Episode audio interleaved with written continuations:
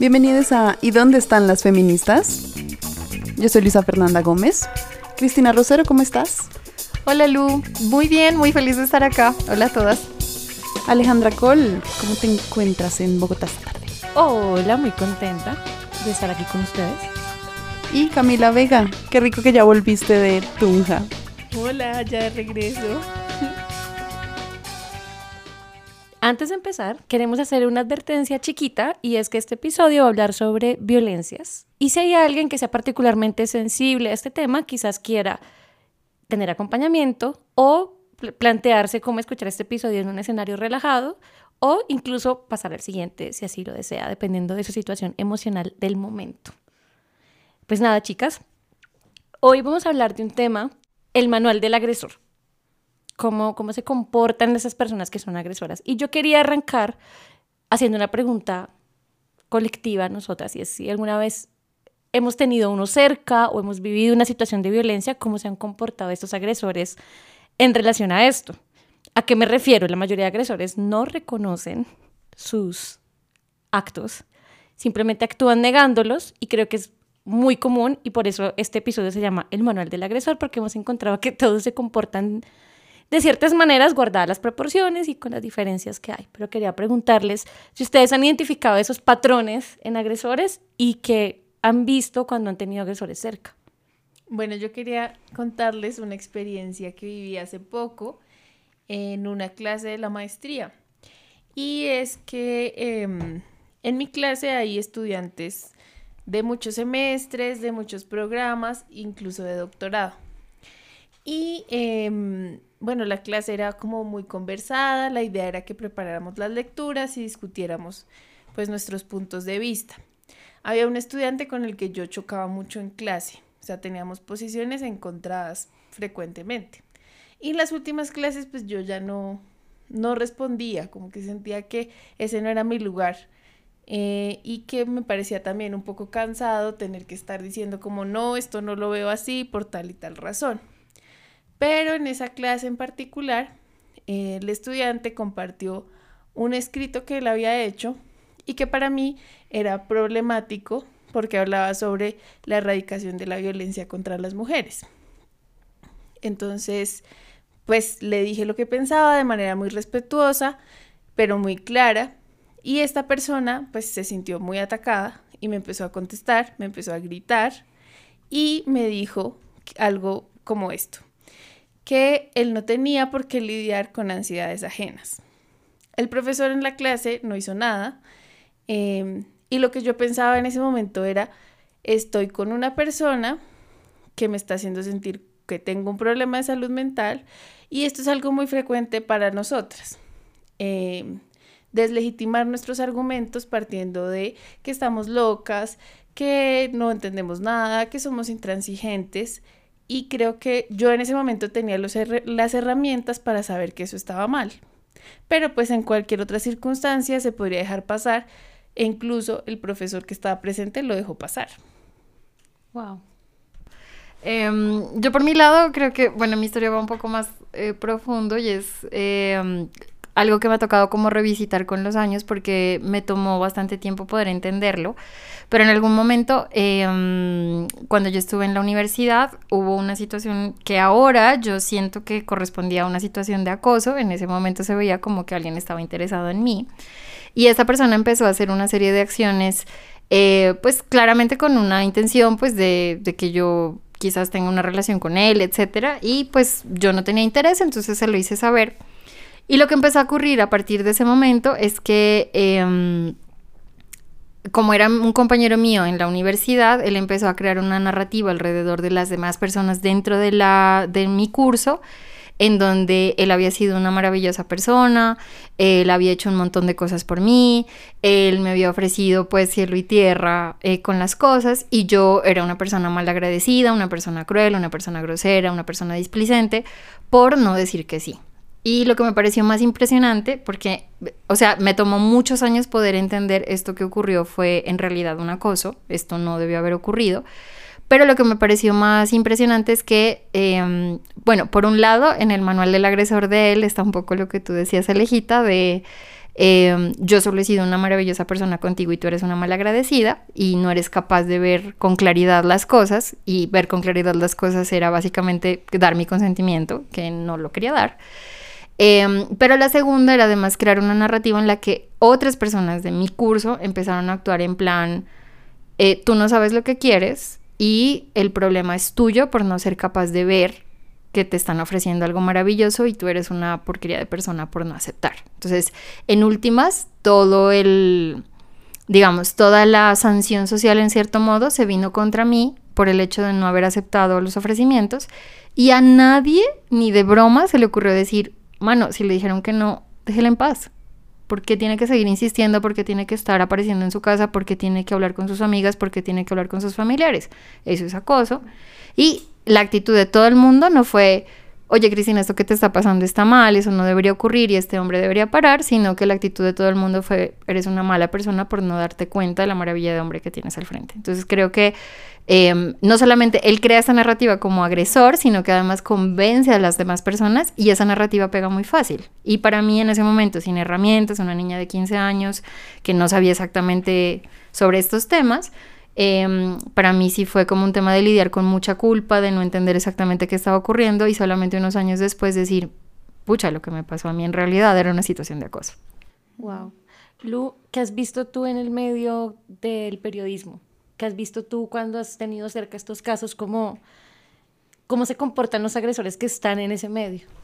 Em, pues una cosa que yo he visto muy constante, que se repite muchísimo, es como ese editor, eh, que tú obviamente quieres que te, que te mire porque tú también estás haciendo carrera, ¿no? O sea, no, quieres que te mire profesionalmente, pero muchas veces ellos saben que tienen poder, si no todas las veces, y entonces te empiezan a mirar como una mujer, como un pedazo de carne, y solamente te empiezan a valorar es en cuanto a eso.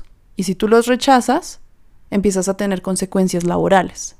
Eso es algo muy horriblemente frecuente en los medios de comunicación, en donde nos graduamos en, la, en, muchísima mayor medida mujeres, pero muy, muy pocas lideran medios de comunicación y están en puestos de poder. Y cuando intentan crecer profesionalmente siempre se encuentran con ese editor, acosador, violentador, que utiliza su poder para, pues, para obtener lo que quiere sexualmente.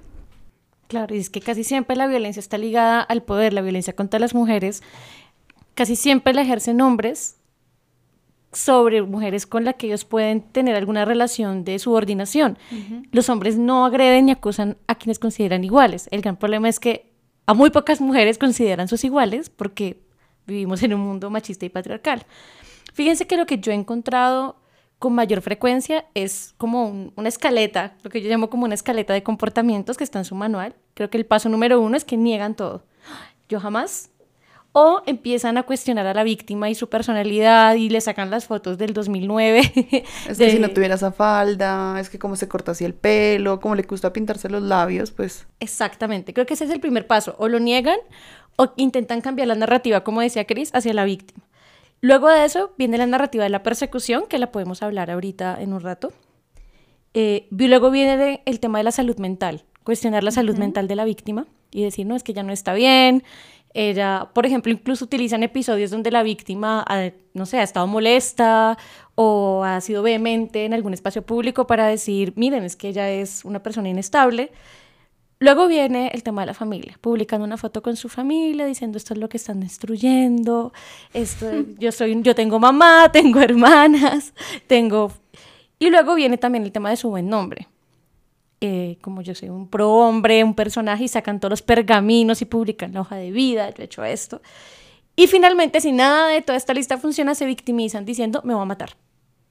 Ahora es mi salud mental la que está afectada, me van a matar de hambre porque no me dan trabajo en ninguna parte. O me cancelaron, ¿no? Se acabó mi carrera por culpa de ustedes y estoy totalmente cancelado y luego igual aceptan un contrato millonario en algún lugar.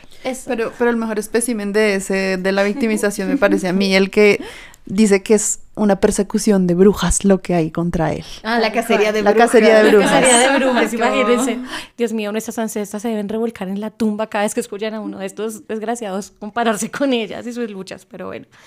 Entonces, ese es como el manual, digámoslo así, lo que yo he visto que hacen casi todos.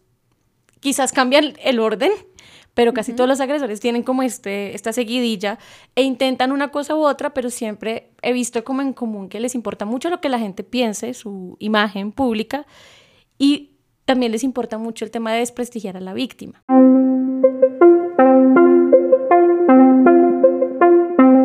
Y ahí viene mi siguiente pregunta para ustedes y es, ¿cómo creen que este manual que acabamos de describir afecta a las víctimas? O las impacta en cualquier sentido, en cómo acceden a justicia, cómo las trata la gente.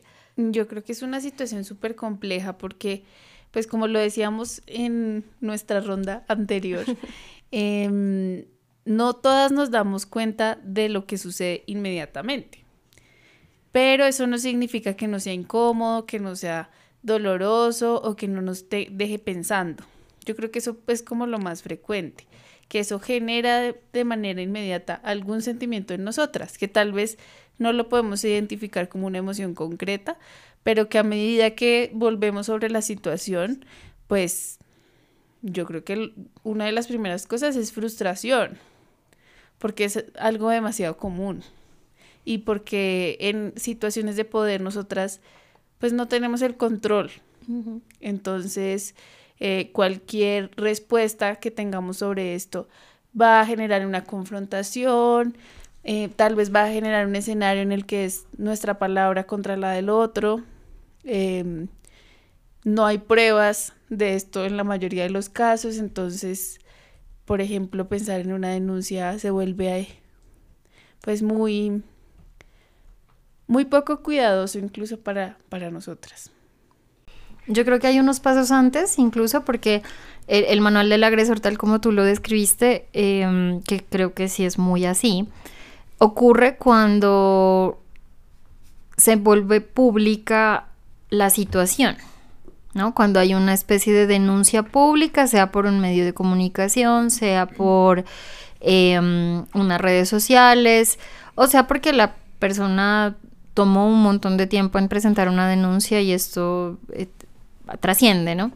Entonces, eh, un punto que a mí me parece importante es también pensar en ese momento previo a ese momento en el que se vuelve público, porque por lo general para ese momento los agresores tienen como esta certeza de que su poder va a evitar a toda costa que esta persona se atreva a denunciar o que se atreva a conocerse.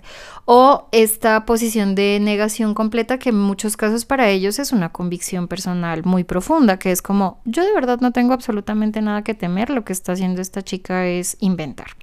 Entonces, eh, yo sí creo que hay toda una situación previa para las víctimas que corresponde a ese miedo, a esa duda porque ya sabemos las consecuencias tan nefastas que tiene el hecho de ser una víctima visible. Por un lado, el hecho de tener que contraponerte con todas las consecuencias que ya Cami estaba diciendo, al, agresor que muy seguramente va a tener más poder que tú, porque al final es un hombre en una sociedad patriarcal, si le sumas otras cosas mucho más. Eh, pero por otro lado, también el hecho de cambiar tu identidad, de quién eres tú, cómo te autorreconoces y quién cómo te paras públicamente a volverte la víctima. Y todos sabemos que en esta sociedad es diferente pararse como una mujer feminista a pararse como una víctima. Y ese cambio también lleva un punto importante. Entonces hay todo un proceso previo a todas estas consecuencias negativas y difíciles y es también cómo me autorreconozco yo y si tengo la fuerza para publicar esto porque por lo general el agresor va a estar muy plantado en su poder pensando que yo no soy capaz de denunciarlo de, escracharlo, de hacer pública esta situación. Y luego ya pues todo lo que ya Cami empezó a decir y que yo creo que las demás pueden seguir. Ya, ya lo único que quería agregar, y justamente siguiendo el hilo de, de lo que venía comentando Cris, es cómo la culpa igual aparece ahí incluso cuando nosotras somos las víctimas, ¿no? Como nosotras nos sentimos responsables porque incluso, como decía Ale, ese es el primer argumento que utiliza el agresor. Es culpa de ella por cómo estaba vestida. Entonces, la víctima lo primero que piensa es, yo no me debía haber puesto eso. Eh, no me debía haber puesto los labios rojos porque eso fue lo que terminó generando esta situación de acoso, violencia, abuso incluso. Y eh, también eh, lo difícil que es después de sufrir la, violencia reconocerse como víctima. Eso es un paso también pues muy duro porque una Digamos que incluso con su construcción feminista piensa que víctimas son pues las asesinadas, perdón por ponerlo en estos términos, las violadas, pero no a quienes también les caen todos estos tipos de violencias que también son violencias y también las victimizan y luego con toda esta parafernalia que hacen los agresores las revictimizan. Exacto. Y es que fíjate que en esta sociedad que nos dice que las mujeres tenemos que ser empoderadas, un término que cuestiono un montón, eh, eso también es una trampa del patriarcado, porque es como si eres empoderada, tú simplemente sacudita y pa'lante, como dice la canción. Sí. Eh, eres más fuerte que eso. Exactamente, y eso es una trampa tenaz porque entonces eso implica dejar en impunidad el asunto y no solo en impunidad, sino todos los impactos que eso te dejó internamente sin tratar, sin tramitar. Y también está esto que tú decías, Camilo, quiero rescatar mucho el tema de la confrontación con el victimario como tu versión, porque fíjense que hay algo que he visto que pasa en delitos contra las mujeres que no pasa en ningún otro y es que te piden tener una vida impoluta te revisan toda la vida. la buena víctima también. Exacto, te piden... Comportarse como ellos esperan, ¿no? Exacto, te revisan todo. Entonces, si no estás, por ejemplo, si no, igual te revisan la vida antes y después, porque, por ejemplo, he visto casos donde a las víctimas les cuestionan estar bien después del hecho. Ah, la vi sonreír después. Sí, Jenny Hermoso yéndose de vacaciones y todos como, ay, claro, le acabó la vida a Rubiales y ahora mírenla cómo está de contenta. Y es como, pues, no tienen derecho a seguir adelante las víctimas, no se pueden tomar unas vacaciones, no se pueden tomar un trago con las amigas porque resulta que entonces era mentira. Exacto. Que tienen que estar en su papel de mártir. Y a nadie le pasa, o sea, si le roban a un tipo, nadie va a decir, ay, pues mírenlo, allí está gastando plata como si no le hubieran robado recién. ¿Quién dice eso? Nadie. Nadie, solo se los dicen a las víctimas. De hecho, quiero rescatar un tweet de alguien que me pareció muy gracioso, que era como, le robé el carro a mi vecino, pero lo vi muy contento, asumo que no le afecta, entonces no creo que sea un delito. Mm. Ese tipo de cosas así de absurdos se oyen cuando piensan que una víctima... Hace poco estuve, tuve la oportunidad de compartir con una, con una actriz argentina que se llama Telma Fardín y Telma decía que lo más duro de su proceso, aparte de todo lo que le ha pasado, era eso, como sentirse con la lupa encima y que si ella sonreía, alguien le decía como, pero vos no sos víctima de violencia sexual y ella como, ajá, ¿y esto qué tiene que ver? como si eso le quitara el derecho a estar bien en algún momento. Entonces es muy jodido porque yo siento que ser una víctima en Latinoamérica en general, y yo creo que en el mundo entero, pero yo hablo del contexto que conozco, es imposible. Malo si te ríes. Si estás todo el tiempo triste, entonces no eres suficientemente fuerte y ahí tienes que superarlo y ya sal de ahí. No hay una manera en que las víctimas actúen correctamente. Y siempre se va a juzgar todo lo que hagas de cierta manera, porque por ejemplo, si te demoras en denunciar porque tienes miedo del agresor, entonces eso está sospechoso y porque se demoró en denunciar. Luego si denuncias súper rápido frente a lo que pasó es porque tienes un interés económico, estás intentando cachar algo. Em, si hablas mucho con los medios, entonces será porque querías llamar la atención y querías aparecer. Si no hablas con los medios es porque seguramente tú estás ocultando algo y tu versión realmente no está muy eh, potente y por esa razón seguramente es mentira. Entonces realmente yo siento que es el, manual del agresor también incluye el hecho de que la víctima siempre se va a equivocar. O sea, no hay manera en la que la víctima actúe de acuerdo a lo que la persona piensa, a lo que las personas piensan. Hay un añadido, además, a lo anterior, que yo siento que también debe ser muy duro para las víctimas y que en cierto modo, pues guardando las distancias frente a las cosas, en cierto modo también lo he sentido en algunos escenarios. Y es el hecho de como incluso mujeres que se reconocen feministas salen a apañar al agresor, ¿no? En plan, sí, esta mujer no es muy confiable, no, este, yo soy amiga de este hombre y este hombre es maravilloso, a mí nunca me ha tratado mal, entonces... El puño de rabia mientras que habla porque las conozco. Sí, y esto es muy fuerte porque es como Puede ser que tu amigo haya sido una maravillosa persona contigo y esa misma persona puede salir de tu casa y agredir a otra. Y el hecho de que haya sido maravillosa persona contigo no quita el hecho de que sea un agresor de otra persona. En nada cambia el testimonio de la víctima, en nada quita la credibilidad el hecho de que un agresor se comporte bien o mal con una persona. Entonces, eh, yo creo que también debe haber una carga allí de también sentirse en cierto modo traicionada por personas que esperarías que tengan apertura a escuchar a las víctimas y que entiendan lo difícil que salir dar un testimonio, lo difícil que es denunciar algo públicamente eh, y que lo mínimo que esperas es que esta persona, estas personas pongan atención a tu testimonio y entiendan que en un contexto como el que tenemos, poner una denuncia toma mucho, mucho coraje y, y, que no la vas a hacer de buenas a primeras con las denuncias falsas, porque el tema de las denuncias falsas es otro importante, ¿no? Las estadísticas muestran que al menos del 0,25% son denuncias falsas, pero es un argumento de manual, de agresor, decir, por supuesto, están mintiendo y tienen un interés detrás de esta denuncia y por esa razón a mí me están acusando, ¿no? Entonces creo que eh, es como todo ese universo de cosas que se suman que hacen las cosas extremadamente difíciles para las víctimas y que hacen que el agresor pueda usar el manual. Pues yo lo que quería decir es que mi posición ahí es puede ser polémica volviendo a nuestro episodio de malas feministas, pero para mí ser feminista implica tener una posición política en estos casos clara. Uh -huh. Y yo le creo a las víctimas. O sea, parto de esa premisa, creo que la persona que denuncia, bueno, la mujer que denuncia ha tenido que enfrentar un montón de situaciones con ella misma, con la gente que la rodea, con la sociedad en su conjunto, y solo por ese hecho, pues, o más bien por lo fuerte que es ese hecho y por, como decía Cris, todo el coraje que implica, yo les creo a las víctimas. Entonces, salir a defender a una persona porque es mi amigo, pues, muy amigo y todo, pero yo no tengo por qué salir a cuestionar la opinión de una víctima. No, y ni siquiera es una opinión. No, no, perdón, la opinión su... no, la denuncia de una la víctima denuncia. y la legitimidad que tiene su denuncia. Exacto. Sí, de acuerdo. Yo creo que ahí la, la máxima para mí es como yo prefiero retractarme de una posible denuncia falsa, es decir, decir, ups, lo siento, esta denuncia resultó falsa y me equivoqué, que estoy segura que va a ser menos de un por ciento de los casos como pasa en la realidad, a decir, no, la víctima me tiene que traer todas las pruebas. O sea, creo que es por las estadísticas mínimamente, estás mucho más en terreno seguro creyéndole a una víctima que pensando que esa denuncia es falsa y ayudando al agresor. Entonces yo creo que mínimamente por una mentalidad matemática estás en mejor terreno si le crees a las víctimas que si estás señalándolas porque denuncian falso.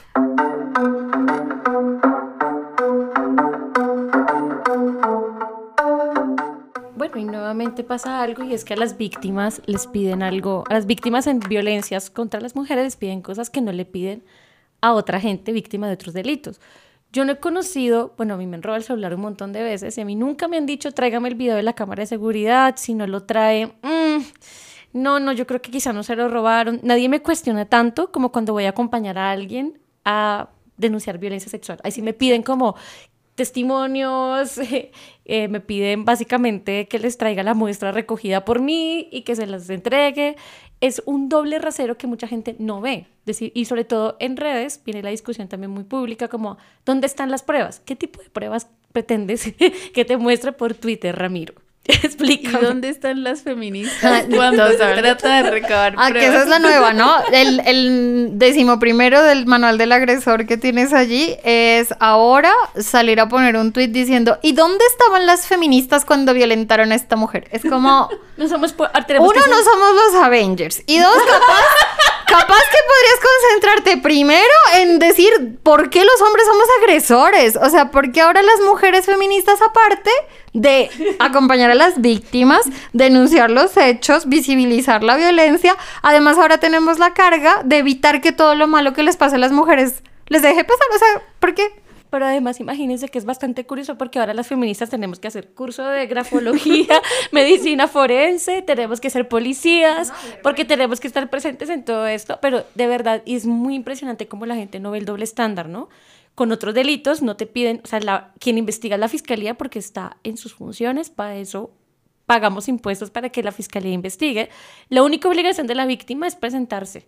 Y en, el, en los casos de violencia, la Corte ni siquiera, también incluso ha dicho, no es obligación, si no lo siente, si no lo, si no lo puede hacer por las razones que sean, por el nivel de afectación que esos delitos generan, no tiene por qué hacerlo. Y si no lo hace tampoco quiere decir que no haya sucedido, Exacto. que ese es el otro argumento. Como, ah, es que como no denunció, no existió la violencia. Ah, ¿Existen los medios a través de los cuales ellas pueden efectivamente poner una denuncia y encontrar la justicia? Exacto, y además, ¿qué confianza está generando el sistema judicial con unos niveles de impunidad superiores al 90%? Ahí se me acaba de ocurrir otro punto importante del manual del agresor, y es decir, nadie me ha condenado en la justicia, por lo tanto yo no soy agresor. Y es como, Soy mano, te cerraron los procesos porque nuestra justicia es una porquería. Porque no te presentaste. Exacto, porque dilataron los procesos, etcétera. Tu abogado se la pasó torpedeando todo el proceso investigativo para que la víctima no obtenga justicia y luego tienes cara de plantarte en un escenario y decir, nunca me han condenado. O y por eso ya no eres agresor. O sea, de verdad, no puedo con esa cantidad de... ¿Han visto el meme de este, de este podio donde el que está como de décimo está celebrando, mordiendo la medalla? ¿Lo han visto? Esos son los tipos, estos agresores, cuando les precluyen la investigación. O sea, no No movieron un dedo. por vencimiento de términos, ¿no? Es como... Probada mi inocencia. ¡No! no hicieron nada, absolutamente nada, y lo están celebrando. Y claro, eso es muy complejo porque también, imagínense, la, la justicia no le da nada a las víctimas, pero les exige un montón. En este tipo particular de delitos y con las mujeres, esto no pasa. Yo quiero que, preguntarles otra cosa, y es sobre qué pasa cuando los agresores son personajes públicos, porque aquí la cosa, el dulce se nos pone a mordiscos. Porque mi animal mitológico favorito es un político que maneje bien un caso de acoso. Eso no existe. Es decir, yo siempre Y los- mi, anima- y mi animal mitológico favorito es la cultura de la cancelación. también. Que por ahí empezamos este podcast. Exacto. Es un unicornio, definitivamente. Quería preguntarles cómo, si este manual cambia cuando se trata de funcionarios públicos o personas famosas o reconocidas. No, es que yo siento que de hecho el manual estaba bastante centrado en este tipo de personajes, porque siento que mm, en su propia medida personas menos conocidas quizás lo hagan dentro de sus propios contextos, ¿no? Estoy pensando, por ejemplo, en un profesor de universidad, eh, va a hacer el manual, pero hablándole a la facultad, hablándole a la asamblea estudiantil, si lo confrontan y hablando dentro de su contexto, pero quizás no trascienda necesariamente a medios. Eh, mi compañero de clase pues lo hará en su curso y ahí es donde busca el espacio para aplicar el manual. Pero yo creo que la gran mayoría de estos pasos de hecho nos los han mostrado los personajes públicos, porque están en una posición en la que tienen que salir a responder cuando las denuncias aparecen. Eh, y allí es cuando empiezan con todas las tácticas eh, como de en orden, ¿no? Eh, de la- el ataque a las víctimas, el buscar otra mujer que se autorreconozca feminista que diga, vaya, vaya, muéstreles que usted, usted que es la feminista, El vaya y verdadero que ellas... feminismo. El feminizo 8000. el- y eso es maravilloso porque aparte de allí es que nos retiran los carnets a las demás, ¿no? Vengan, ¿quién le creyó a la víctima? Pase su carnet de vuelta. Es como un poquito así. Eh, entonces, yo creo que de hecho eh, el manual lo sentaron los hombres conocidos y ahora tenemos tristemente agresores que no los conoce sino su mamá y la víctima lo y lo aplican. quieren aplicar, sí.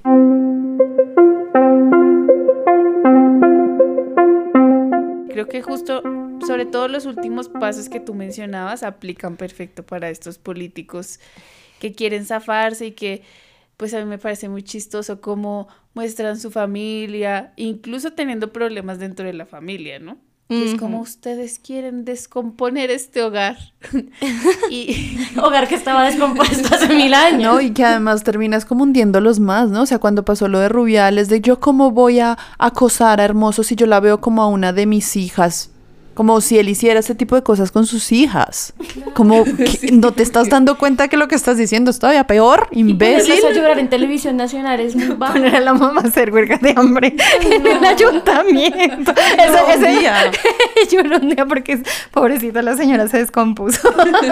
Es horrible. La Exacto, la señora no estaba bien cuidada por Rubiales y ahí la mandó a hacer huelga. de Fíjense hambre. que yo le- al manual del agresor le agregaría dos pasos cuando se trata de funcionarios públicos. Ujú.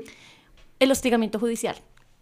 La mayoría de funcionarios públicos, o bueno, no funcionarios públicos, personajes famosos en general, acuden al hostigamiento judicial a través de la injuria y la calumnia.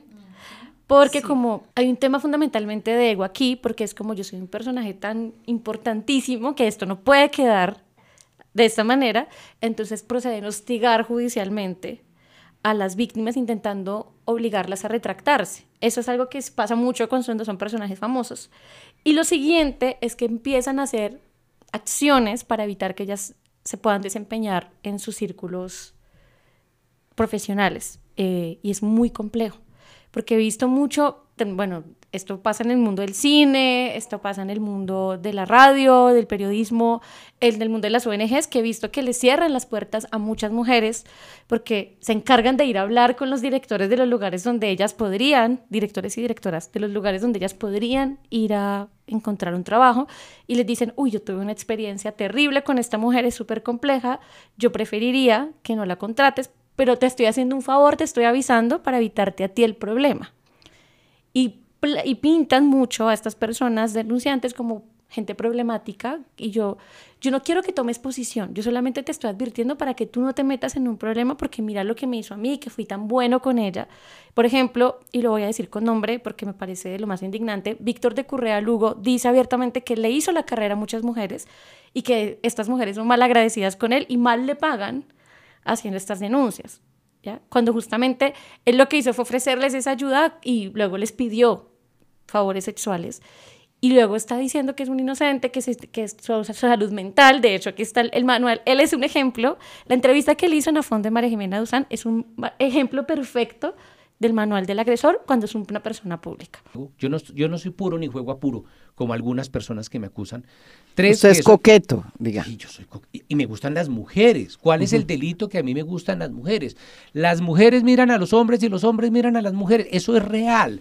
Yo ya lo que no sé es cómo acercarse, si acaso hay que colocar un, eh, un, formulario especial para acercarse a alguien. Entonces, hemos llegado a unos niveles tales de amigos míos que dicen, yo no me subo a un ascensor donde vaya una mujer, una señora eh, feminista de estas, eh, que yo digo pseudo feminista, porque el feminismo que yo he aprendido es el de la confrontación académica y seria.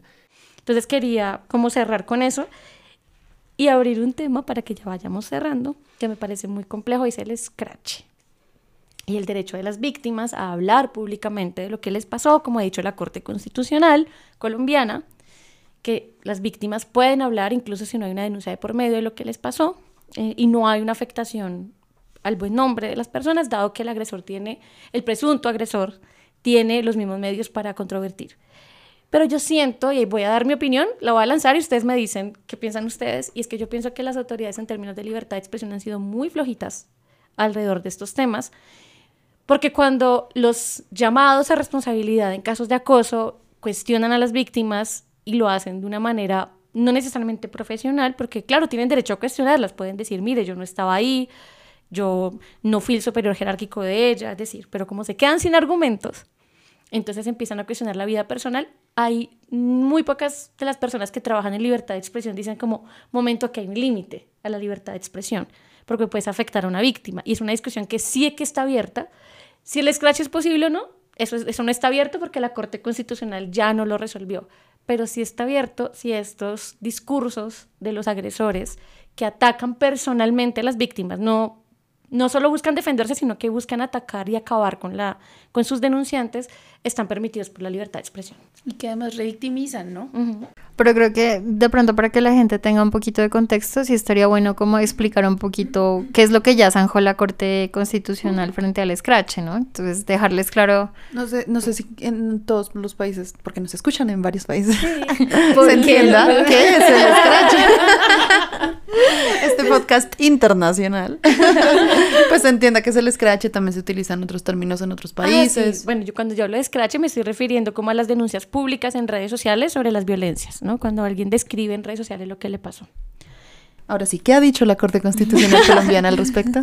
Bueno, básicamente lo que dijo es que ante la falta de respuesta por parte de la justicia frente a las denuncias penales por este tipo de violencias y otro tipo de violencias basadas en género, las víctimas tienen una legitimación a partir de la protección de sus derechos fundamentales, en especial su libertad de expresión, de realizar este tipo de denuncias, sin que necesariamente se tenga que entender que uno tiene que tener una sentencia condenatoria para poder señalar a una persona como agresora. Entonces lo que dice la Corte es, ante la falta de respuesta, la falta de posibilidades de las víctimas de llegar a una justicia, eh, esta es una herramienta útil para eh, presentar estas denuncias públicamente y para crear una especie de sanción social alrededor de la violencia basada en género, que es un objetivo deseable, la erradicación de esta violencia y que estas denuncias sin duda eh, facilitan que las víctimas puedan tener mayor visibilidad, que puedan advertir a otras personas sobre este problema, pero además que puedan tener cierto nivel de reivindicación a partir de la negación de la justicia que es estructural para nosotras. Entonces, básicamente lo que la Corte hizo fue eh, entender que el scratch está dentro de las facultades que tienen las víctimas dentro de sus derechos fundamentales y que eh, es más deseable tener la posibilidad de tener este tipo de denuncias públicas ante la impunidad frente a la violencia basada en género versus eh, la protección a un posible agresor frente a estos casos. Sí, eso básicamente dijo, es decir, las mujeres pueden hablar públicamente y esto surgió porque sobre todo esta discusión se la debemos a las estudiantes universitarias, bravo chicas, porque ellas estaban defendiendo su derecho a hablar con hablar públicamente sobre el acoso que vivían en las universidades, que además es uno de los lugares donde esto más ocurre. Y fíjense que yo quería hacer una reflexión también para que lo pensemos y es hay delitos que prescriben muy rápido. La prescripción es como que ya pasó demasiado tiempo y no puedes denunciar. Y el, en el caso del acoso sexual, por ejemplo, son cuatro años. Cuatro años, en términos, por ejemplo, si tu acoso ocurrió cuando tenías 16, eras literal una niña, y luego estuviste en una clase a tus 21 donde te eh, hablaron de esto y caíste en cuenta y tú dijiste, uy, fui víctima de violencia, yo no podrías denunciar porque ya pasó demasiado tiempo. Pasó más del tiempo que la ley te, te permite y muchos de estos agresores están muy cobijados, digámoslo así, en esto, dicen, no, ¿por qué no denunciaron? Hermano, no se podía. Literal, no era el derecho no nos permite porque los delitos, por ejemplo, ya el acceso carnal violento, que es lo que se conoce como violación, pues obviamente sí prescribe con un tiempo mucho mayor porque la pena máxima es más amplia. Y la prescripción juega mucho en contra de las mujeres. Y cuando a mí siempre me preguntan como, ¿y dónde estaban las feministas? ¿Y por qué no la acompañaron a denunciar? Bueno, porque teníamos un tiempo muy poquito. Y además porque es muy difícil presionar a una víctima y decirle, tienes, poner, el sistema judicial le pone a las víctimas un reloj. Un reloj que va corriendo de para atrás, como el que teníamos en la Comisión de la Verdad. Pues empezando porque les pide tener grabada su, su, situación de violencia, ¿no? O sea, lo que hablábamos hace un momento. ¿Dónde está la cámara de seguridad que demuestra que efectivamente sí se ve claramente quién la, la, violentó y cómo lo hizo? Y sabes qué es lo más horrible, Lu, que incluso teniéndolo, porque hay casos incluso de niñas, que es lo que más me duele, que han grabado su agresor y ni así. Ni así porque se cuestiona como el origen de la prueba, porque no es tan fácil como llevar cualquier video y entregarlo, tiene las pruebas tienen unas reglas muy complicadas también en el derecho, o sea que ni siquiera cuando grabas a tu agresor tienes la posibilidad. Entonces, como que yo tengo también mucha indignación con estas mujeres que son solidarias con los agresores. Obvio, todos tienen su derecho a la defensa, nadie dice que no, nadie dice que se vulnere el debido proceso, que por cierto, el debido proceso no es que nadie pueda hablar del caso, el debido proceso es que le permitan defenderse, tener su abogadito, abogadita, ahí para poder defenderse y que pueda ser un proceso común y corriente, pero me, me encabrona mucho que haya mujeres que probablemente también han tenido situaciones de violencia y se solidaricen con el agresor, solo por radito político, muchas de ellas. De acuerdo. Es muy encabronante como simplemente por radito político tú eres capaz de... Y que luego entren a ternas de la Corte Constitucional. Ah. Es muy fuerte. O sea, que tengan que ahora proteger nuestras sentencias sobre escrache personas que públicamente no han reconocido a las víctimas. Y el, problema no es que estos tipos no puedan ser defendidos, es decir, tienen derecho a tener abogado o abogada, pero si tú te defines como feminista y escoges precisamente como tus clientes a personas que están siendo acusadas de delitos muy complejos contra las mujeres, yo no me voy a poner a retirar carnets porque no es lo que hacemos. Quitémosle el carnet. Vuelvan al episodio de malas feministas. no, porque me contra... o sea, sería una contradicción. Los términos hemos hablado de nunca quitar el carnet, pero yo sí pienso que es un tema ético, ¿sabes? Es un tema simplemente de ser cabrona. ¿Eres una feminista cabrona? Las hay. Son En toda familia pasa que hay gente así. Y yo creo que justamente toda esta conversación nos permite eh, retomar un episodio anterior sobre el papel del derecho. Y es que yo creo que en estos casos el papel del derecho ha sido insuficiente. Y por eso, justamente como muy bien lo explicaba Cris, es que em, la Corte Constitucional dio vía libre para que el, el escrache pues fuera legítimo y fuera reconocido como parte de nuestros derechos. Entonces, yo creo que en los casos de violencia sexual, pues también hay que acudir a esos usos alternativos, ¿no? Y, y sobre todo escuchar a la víctima. O sea, la víctima tiene que estar en el centro siempre, que se respete lo que ella quiere, incluso si ella no quiere, no tiene claro qué quiere o no quiere dar opciones sobre qué medida, por ejemplo, resultaría más cuidadosa y tal vez reparadora, aunque es una situación muy compleja, pero que sea la víctima quien, quien tenga esa decisión. Exacto. Y si al final del proceso se descubre que ella no estaba diciendo eh, lo que corresponde, la justicia también tiene unos mecanismos para eso, ¿no? Que es, como decía Cris, el 0.25% del caso, de los casos. Bueno, pues entonces yo creo que hicimos un barridito como por el manual de cómo se comportan los agresores. Y un poco el objetivo de este episodio era que ustedes los identificaran, vieran si ustedes, coméntenos también en, en nuestras redes y en Spotify y en donde nos escuchen. ¿Qué identifican ustedes de sus de este manual si lo han vivido, lo han visto? Y sobre todo para que si hay alguien ahí que nos está escuchando y que lo está viviendo, sepa que esto es algo que hacen todos y que no necesariamente pasa solamente en tu caso y que de ahí se puede salir.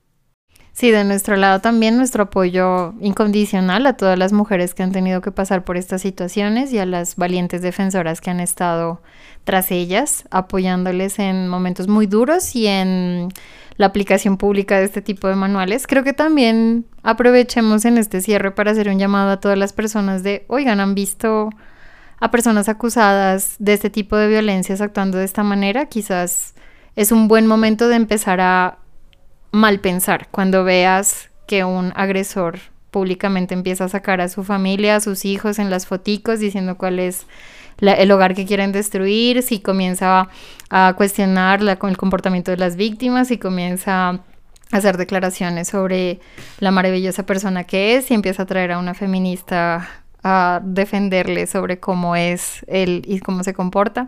Creo que es el momento en el que todos como sociedad deberíamos empezar a sospechar cuando vemos la aplicación del manual en un caso próximo. Entonces, una invitación a todos y todas de que de aquí en adelante, si vemos pasitos del manual, empecemos a desconfiar. Listo. Y entonces, ¿y dónde están las feministas, chicas? Escrachando agresores.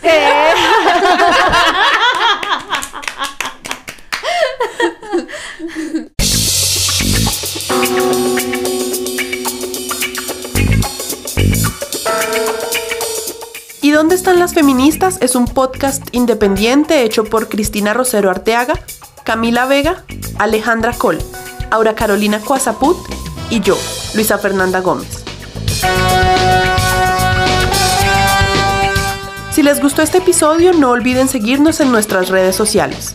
Estamos en Instagram y TikTok como arroba y dónde están las feministas. Y en Twitter como arroba donde feministas. Ninguna de las opiniones aquí expresadas compromete a ninguno de los empleadores de sus participantes. Podrán escucharnos cada dos semanas en su plataforma de streaming y podcast favorita. Este episodio fue producido por mí y la edición y mezcla de sonido son de Espantaco. Nuestra imagen gráfica la hizo Diego Villate. Hasta la próxima.